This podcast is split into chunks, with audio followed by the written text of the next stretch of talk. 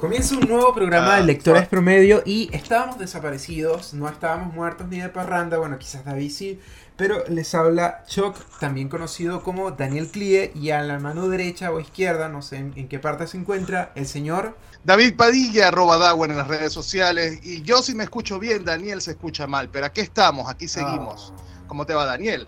No puedo Esta semana no tuvimos programa. Por, el saboteo de Movistar porque no, no, le, no aceptamos el patrocinio. No, no, mira, esta semana no tuvimos programa, pero tuvimos cumpleaños, caramba. Ah. Alguien de aquí cumplió años. Uno de estos dos cumplió años.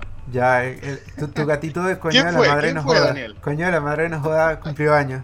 Eh, para que la audiencia lo entienda. En las historias de David, él, él tomó un gatito de estos de, de las tiendas chinas y le llama coño de la madre nos joda y pasa por todos los lugares de Santiago, incluso por los lugares donde David va a una cita. Mira, se llama ¿Qué es esta mierda? Y nuestra invitada, para que lo entienda, se lo voy a mostrar. Mira, se llama ¿Qué es esta mierda? Y ya la tenemos por ahí esperando, nos está esperando.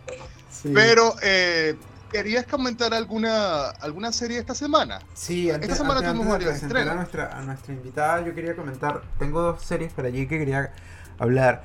Uno, una de la que no conoces, eh, particularmente me puse a ver, a mí me gustó mucho Merlí y había visto hace un tiempo la continuación, el spin-off, Merlí Saper, Aude. Básicamente un spin-off de la vida universitaria de uno de sus alumnos. Una versión mucho más light, mucho más alejada de la filosofía. Y la segunda temporada la, la vista semana, qué cosa tan mala, de verdad. Se salvan que si dos tramas. Ya va, Daniel. Daniela, aguanta un momento, un paso atrás, porque realmente yo comencé a ver Merlí la primera temporada, o lo que sea que haya sido esa temporada, porque mucha gente la citaba así como la casa de papel, tomaba fragmentos y algo y era algo de filosofía y vamos a hacerlo y todo lo demás, y me llamó la atención. Pero creo que no duré ni el primer capítulo. Ahí realmente la abandoné en el camino. así del público. no sé si no la llegué a ver y le dije, bueno, voy a darle una oportunidad, voy a terminar el primer capítulo y el segundo, pero realmente no pude. Es que, fíjate, en la primera temporada, las tres primeras temporadas, si no me equivoco, que con el protagonista original, es básicamente la escuela o el liceo y tienen la materia de filosofía y aplican algunas cosas de filosofía a la vida diaria. El spin-off que te estoy comentando, Merlí Saper Aude, es con uno de sus alumnos en la universidad. Y eh, también hay un par de clases de filosofía pero el conflicto es mucho más. Es, de hecho, la segunda temporada es como un euforia, pero versión tapa amarilla. pero bueno. O sea, muy básico. Sí, muy básico diría. No lo recomendaría. Yo, o sea, yo la puse como de fondo, pero no lo recomendaría. Y lo otro que te quería comentar, viste Moon Knight. Y disculpa que, que sé que por allí está la invitada casi que reventando, reventando el, el vidrio, pero tenemos que comentar Moon Knight. Sé que David lo dio. No, yo lo vi, me gustó, me gustó bastante. Eh, lo vi en diferido, eso sí. Generalmente lo veo como en el momento de estreno para no meterme con los spoilers más adelante. 5 de la mañana. Pero en este no hizo, no hizo falta, no hizo falta. Realmente aquí tú podías verlo visto, no sé, lo puedes ver todavía hoy. Y hay poco desarrollo, digamos, es como la introducción simplemente. Pero, me gustó, me gustó este tema de que, a ver, eh, el tipo tiene alguna enfermedad mental, sin caer muchos detalles y me gustó esa dualidad que mantiene muy al estilo. Eh, Doctor Jekyll claras diferencias. Con el tema de Venom, ¿no? El Venom, me recordó mucho al Venom de Tom Hardy, digo, con este tema de que hablaba con su yo interno. A mí me gustó Pero, a ver, me gustó mil veces. 47 minutos este capítulo mejor que los, las dos películas de Venom. Vamos a estar claros. O sea, había mucha gente que criticó, y lo, lo, estuve leyendo en Twitter, criticaron primero los efectos y segundo criticaron que parecía como una noche en el museo. Pero a mí me agradó, primero, es un proyecto o un producto como súper británico. De hecho, la narración era británica.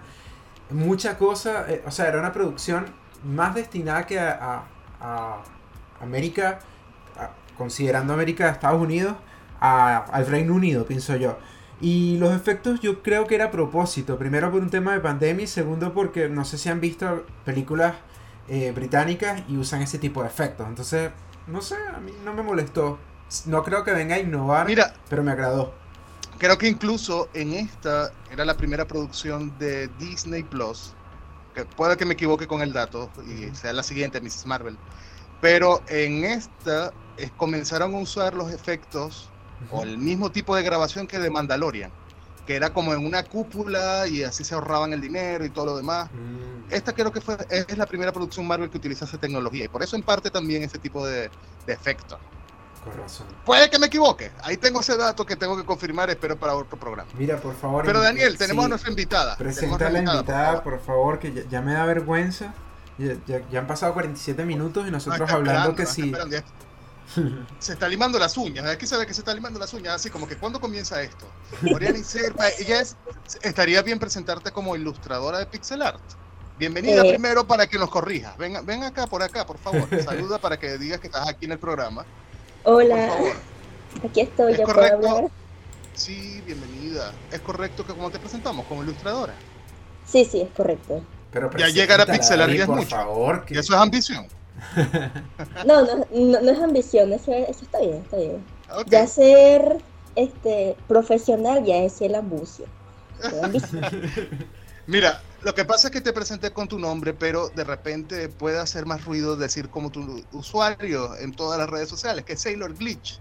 Yo quiero para ver primero, para empezar por allí, porque tu, trabajo es muy distintivo. Eh, tú lo ves y tú dices, oye, esto se parece a Sailor Glitch, ahí de una vez. Pero yo quiero que, que, indiques un poco más tu estilo. Ven, vénenos aquí tú en el programa en qué consiste, básicamente. Como Sí, bueno, mira, este, mi estilo. Está complicado porque es, es, como una mezcla de todo y nada a la vez. A mí siempre me preguntan, ¿cuál es tu estilo? Y yo no sé qué responder. No sé, porque, porque es que yo digo, mira, yo agarro lo que me gusta yo meto todo lo que me gusta en una licuadora y de ahí sale el dibujo. Pero no, no me encasillo. Porque entonces si me encasillo es como que este no, no, no cuadro ahí, no puedo. Entonces soy todo y a la vez soy nada, soy un ente. Yo soy mi propio estilo. Pero mira, hay algo muy distintivo que es, por ejemplo, el uso de los píxeles. Por ejemplo, hay como unos patrones, digamos. Hay el uso de los colores, eh, también de algunas imágenes, pero ¿cómo, cómo dirías tú que, que, sería eh, lo que más consigues influencia para tu trabajo? De repente, no sé, tu día a día, eh, no sé, en el, tu serie, ¿en qué te inspiras más por lo menos para hacer, oye, ¿sabes qué? Esta es una idea para, para mis, próximos trabajos. Por lo general es como de día a día. A veces tengo que ver que si me meto a Twitter, veo las tendencias y digamos que sale un nuevo producto. Me pongo a ver y yo, esto puede ser algo interesante. O también dependiendo de lo que pase en Venezuela, porque Venezuela es Yumanji y aquí pasa de todo. Aquí se aburre que quiere. Entonces, este, dependiendo de lo que ocurra, la situación, noticia, un producto, yo digo, esto puede ser material para algo. O también inclusive no tiene por qué ser algo que yo vea, también puedo ser como me siento, de por ejemplo, estoy, no sé, estoy de mal humor, quiero dibujar y hago un dibujo referente a que estoy de mal humor. Le pongo ya sea una frase sarcástica o estoy de buen humor y hago también lo mismo. Todo va dependiendo de cómo yo me sienta o cómo esté el ambiente también. O sea, lo que me parece interesante es que eh, hay mucha espontaneidad y hay mucho día a día en tu trabajo. También veo que eh, hay cierto tributo a, al anime de, de los años 90 y también como a... Me parece muy interesante a fusionar la cultura pop con este tema de las marcas, ¿cierto? Sí, porque no, no es algo que yo había visto, digamos, antes. No estoy segura si anterior a mí alguien ya lo había hecho, pero yo dije, bueno, no he visto a nadie que lo haga, ¿por qué no? Vamos a intentarlo a ver si sale bien. Si me gusta y si queda, lo continúo. Y si no, bueno, se descarta la idea. Por suerte, pues fue algo que llamó mucho la atención y de ahí tuve pie para seguir y seguir y seguir hasta ahorita. Oriana, ¿y cómo sería, cómo, cuándo comenzaste ya con este tema de la ilustración y cuándo llegaste específicamente a este estilo tan particular que ya hemos visto en tus redes sociales? Como tal, de manera informal yo comencé en 2016, porque en ese momento digamos que empecé a dibujar pixel art, pero no era como que algo muy serio. Lo andaba lo dibujado porque estaba aburrida y decía, ah, vamos a dibujar un rato y pasaba rato con eso. Ya como en 2019, sí, en 2019, este, un día yo estaba muy tranquila, eh, aburrida, porque así comenzó todo, estaba aburrida, y yo dije, estaba viendo fotos del metro de Caracas, eh, el metro antiguo. Entonces yo dije, ¿y qué pasa si dibujo eso combinado con pixelar? Nunca he visto que alguien lo haga.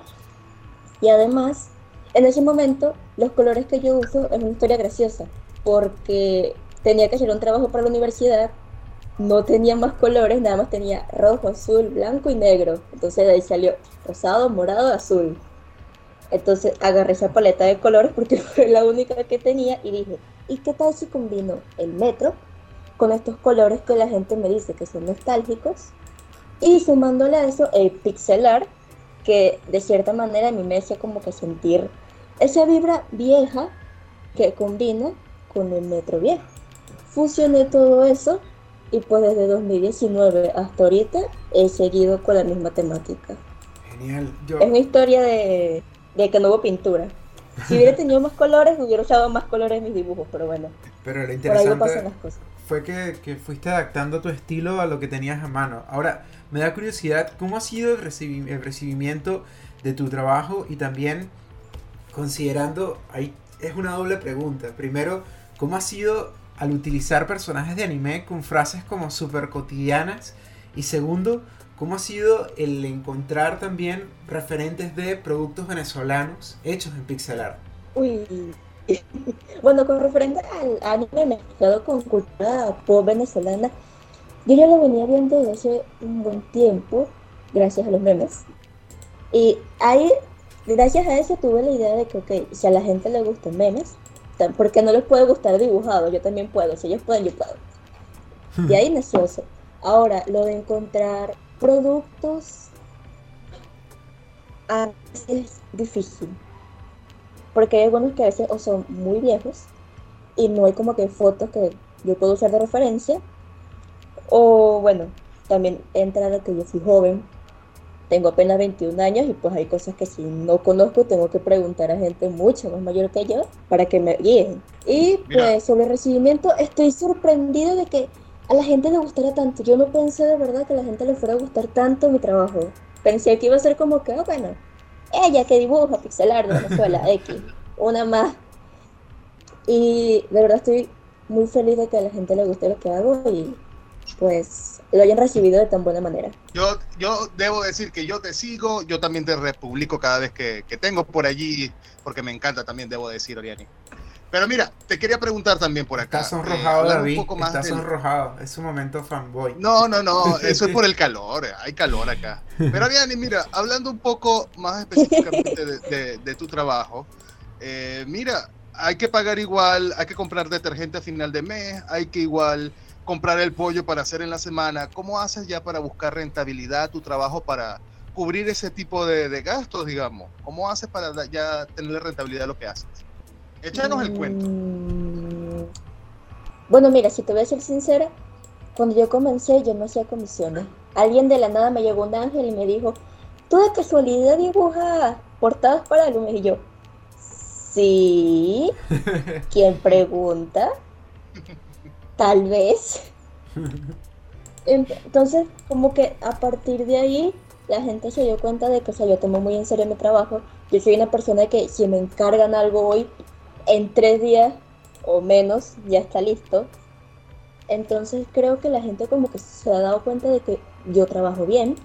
Además tengo me encasillo solamente en algo. Por ejemplo, aparte de los retratos este, o productos, eh, también puedo variar entre fondos, varío entre sprites para juegos, eh, manuales, todo ese tipo de cosas. Entonces, al no quedarme solamente en un solo tipo, digamos que de, de artículo para ofrecer, es la manera en la que puedo, digamos, sustentar lo que yo hago. Y aparte que hacer sprites de juegos paga bien, paga bien porque es difícil. Ahora, yo tenía una pregunta que, hacerte allí y, allí empujo a la alcantarilla, David. Eh, ¿Cómo ha sido también la respuesta con las marcas? Eh, ¿Has tenido alguna respuesta de, no lo sé, de un community de una marca y te dice, oye, está muy genial o, o algún reclamo a alguna marca por aparecer dentro de tu trabajo? Por suerte ahorita ninguno me ha reclamado. Si alguien me quiere reclamar que lo haga, por favor, después, no ahorita. Pero todas las marcas, todos han sido amables conmigo. Cuando los etiqueto o ven lo que hago, por lo general les gusta, me dan las gracias. Algunos también inclusive lo comparten o lo ponen en sus perfiles. Todos han sido muy buena onda conmigo. Hasta ahora ninguno se ha quejado, espero que tampoco se quejen porque... Pero mira, Oriani, también, ¿cuál ha sido ahora, o sea, las próximas metas que te has propuesto como para seguir, eh, o sea, el proyecto, digamos que ya estamos, eh, desde tus últimas publicaciones al menos digo, oye, mira, sabes que ya toca subir precio. ¿Cuáles son los trabajos que ya dices que ya te están, te han obligado ya a aumentar de precio y a decir, oye, realmente voy a seguir con esto porque son los que me ha funcionado. Creo que me di demasiadas vueltas con la pregunta. ¿Cuáles son los trabajos que mejor te han funcionado, Diana? Eh, los fondos son los mejores empeño le pongo, los que más detalles llevan y por ende los que más caro cuestan. Pero sí, los fondos, porque yo tengo incluso un dibujo enorme de una foto de aquí del Ávila y está totalmente detallado la montaña, los edificios, las casitas y en ese momento me tardé un mes completo en hacerlo y ahí fue cuando dije, oye, tienes que subir el precio porque esto, aparte de que te lleva mucho tiempo, la cantidad de detalles creo que lo valen. Y ahí fue que se me prendió un foquito de, el precio, niña. ¿Qué es lo que más te pide la gente, Ariani? ¿Qué es lo que más te piden? Retratos. Por lo general me piden más retratos seguido de, de dibujo de la escuela es difícil porque yo no sé dibujar muy bien y en pixelar cuesta muchísimo pero lo principal son o retratos de una persona o digamos fotos que quieren que yo haga de manera de pixelar de un familiar o no sé algún sitio pero por lo general son personas mira cuando cuando hablas de retratos y los llevas, digamos, a pixelar. ¿Cómo es ese proceso? ¿Cómo, ¿Cómo haces tú para hacer ese tipo de proceso? Me robaste la pregunta, David. Bueno, el proceso primero. no. Del retrato, por ejemplo. Ya dice, oye, mira, Ariane quiere un retrato, pero no sé, tengo una foto que, ya no sé, te llega, no sé si te ha llegado foto fea, pero algo así, que tengo una foto de este retrato, y ya la quiero que lo hagas. ¿Cómo es ese proceso de transformación a, a lo que ya es tu, tu trabajo? Bueno, yo lo que primero que nada pido es una imagen buena, que esté grande y también se le pueden ver luces y sombras, ya que si es por ejemplo una imagen totalmente lisa, no se le ve ni una sombra, cuando tú lo pasas de pixelar se ve extraño porque no hay relieve. Entonces, sí o sí, tengo que pedir una foto que tenga mínimo un poquito de detalle en la cara y que se vea bien en cuanto a calidad. Y ya lo segundo, esto es extraño explicar, pero en mi cabeza como que se transforma todo. Y en mi cabeza está adaptada a que yo veo una imagen y ya sé cómo pixelarla y ya sé cómo cambiar los colores y sé en qué parte va cada color. Por ejemplo, eh, el amarillo. En mi paleta de colores es cian. El negro, azul. Y digamos, el color de la piel es rosa. Entonces ya más o menos sé cómo transformar los colores, digamos, cotidianos a mi paleta. La tenía que estar viendo, aquí queda mejor este, no, usted no contrasta, sí resalta, pero que no, digamos que ya tengo como que ese equilibrio de saber dónde va oscuro y claro. Yo quiero que cuentes anécdotas sobre tu trabajo. Ya estamos en el momento de que destapes todos esos, esos trapos que tienes allí. Por favor, cuéntanos anécdotas que te haya pasado por acá, que te han visto en la calle y te digo, Oriani, ven acá, Sailor Glitch, te quiero, fírmame aquí el pecho para hacer un tatuaje allí después. Fírmame esta polera. ¿Qué te ha pasado? fírmame aquí el pecho y después me hago el tatuaje allí donde firmaste. Cuéntanos por lo menos las, anécdotas que tengas sobre, los trabajos que has hecho. Pido disculpas antemano por, por el fanboy de, de David. bueno, la primera que tengo es que todo, todo el mundo pensaba con el chico. Yo no entiendo por qué. O sea, hermano, Sailor, Sailor Scouts, Sailor Moon.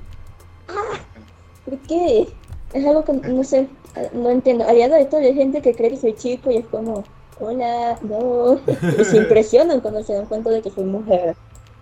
Es como, ¡Ah! eres niña. ¡Wow! Sí, de verdad. Sos mujer.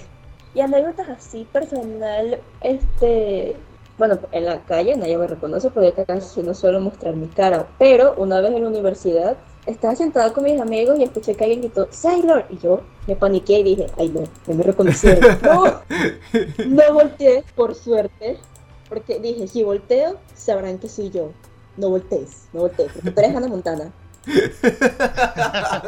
pues... Y como Silent, y estabas como Miley en ese momento. Sí, yo no sé si era conmigo o no sé, pero yo no volteé, no sé quién llamó, yo no conozco a Sailor. No sé quién es ese. Oriani, ¿cómo, ¿cómo proyectándote ya en el futuro? ¿Cómo te ves de aquí? Esta es como pregunta laboral, pero ¿cómo te ves de aquí a un tiempo ya, a, largo plazo ya, Parece con el tema de tus proyectos? De LinkedIn, David. sí, es como LinkedIn esa pregunta, pero realmente eh, quisiera saber, o al menos nuestra fanaticada que nos escucha, le ah, encantaría saber cómo, que, cuáles serían los siguientes proyectos que, que, o sea, que verías para crecer. Bueno, primeramente me gustaría hacer colaborar de publicidad con alguna marca ya en físico, como tipo alguna valla publicitaria o algún cartel, algún... Bueno, aquí no se maneja mucho eso de los la publicidad virtual como Nueva York, pero me gustaría también inclusive algún día, quién sabe por ahí, un dibujo mío en Nueva York, no nunca sabe. Yo digo que a mí me gustaría salir en televisión, pero yo soy muy penosa.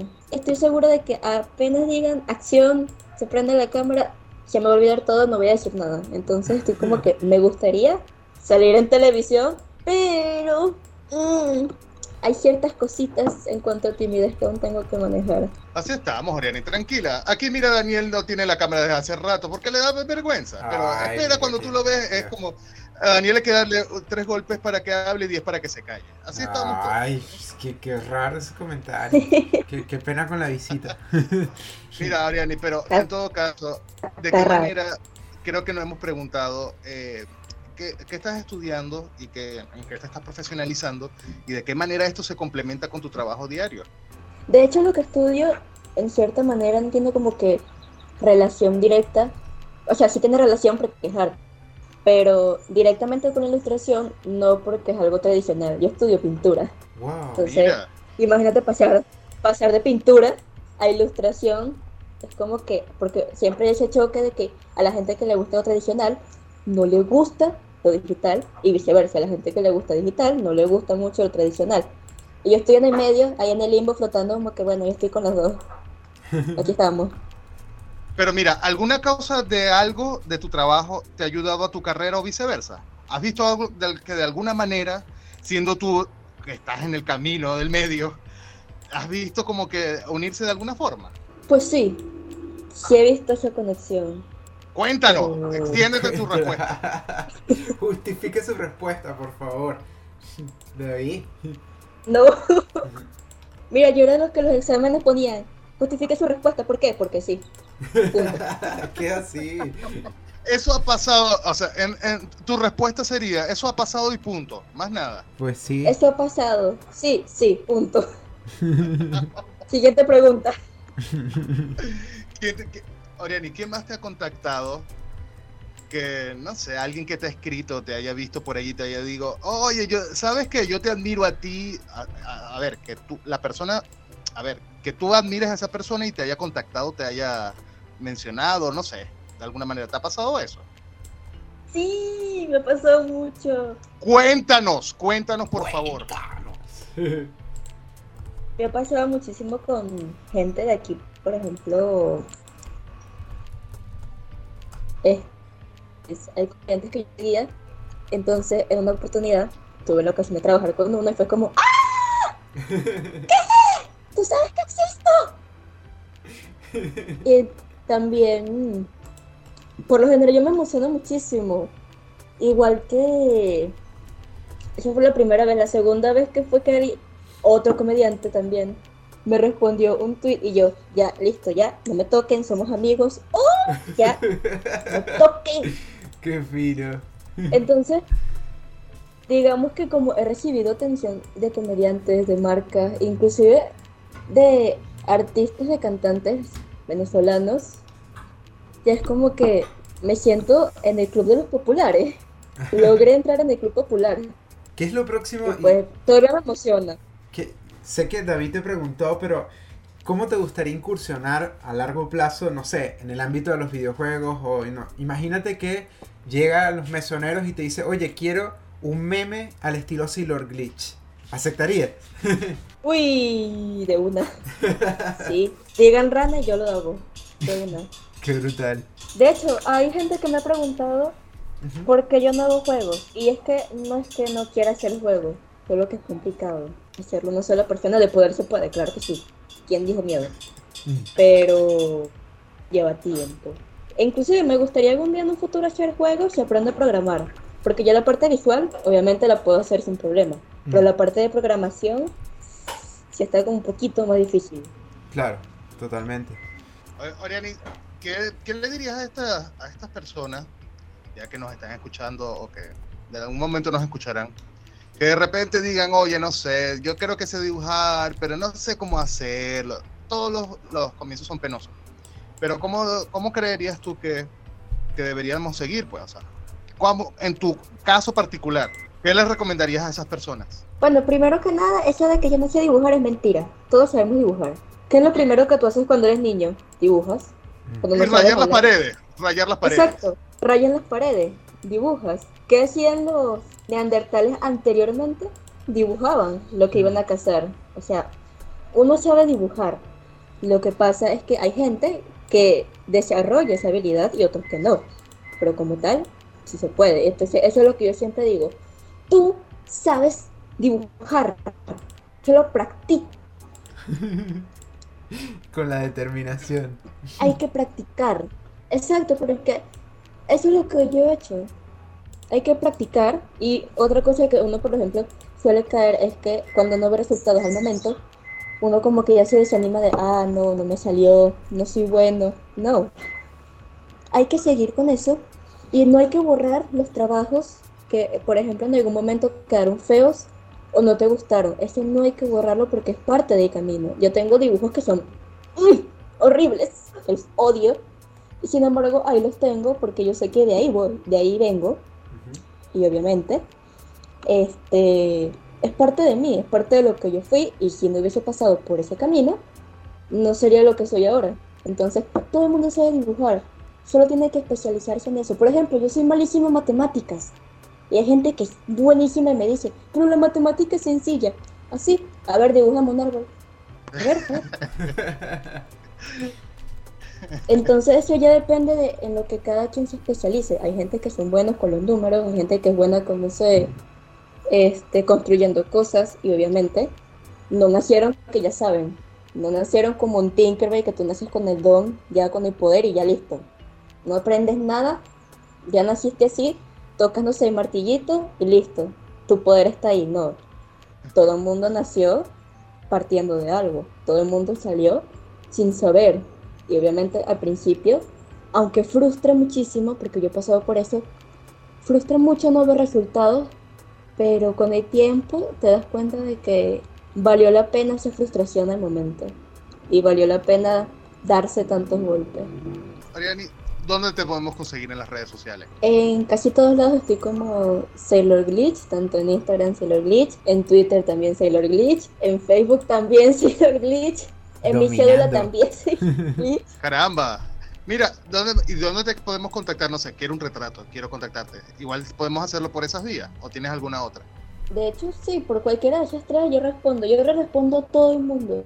La gente como que, ¡Ah! me respondiste, claro. Yo veo todo. No se pueden ocultar de mí. Yo leo todo. Yo leo cada comentario y cada mensaje. Qué bueno eso. Estuvimos conversando con Oriani. Oriani, muchísimas gracias. Eres invitada siempre por acá, por Lectores Promedio. Esperamos que te tengamos más adelante con nuevos proyectos y con nuevas cosas para contarnos. Se nos hizo cortico el, eh, se nos hizo cortico el tiempo realmente. Es que David conoció a una de sus ídolas. David conoció a una de sus heroínas. Yo te sigo, yo sí te sigo y te, te, reposteo cada vez que puedo, Oriani. Agradecidos, Oriani, por, tu presencia aquí. Y nada, pueden escucharnos en lectorespromedio.com, si no me equivoco, David. Lectores Promedio en Twitter y lectores, eh, Promedio en Instagram. Les habló Choc, también conocido como Daniel Clie y David Padilla, Robadagua en las redes sociales. Nos vemos en una nueva emisión. Yo no digo la semana que viene porque no sé, la semana pasada no salimos. Pero próximamente, la semana que, viene. Mire, mira, mira la fe que nos tiene. Será hasta una nueva oportunidad entonces. Hasta luego. Chao.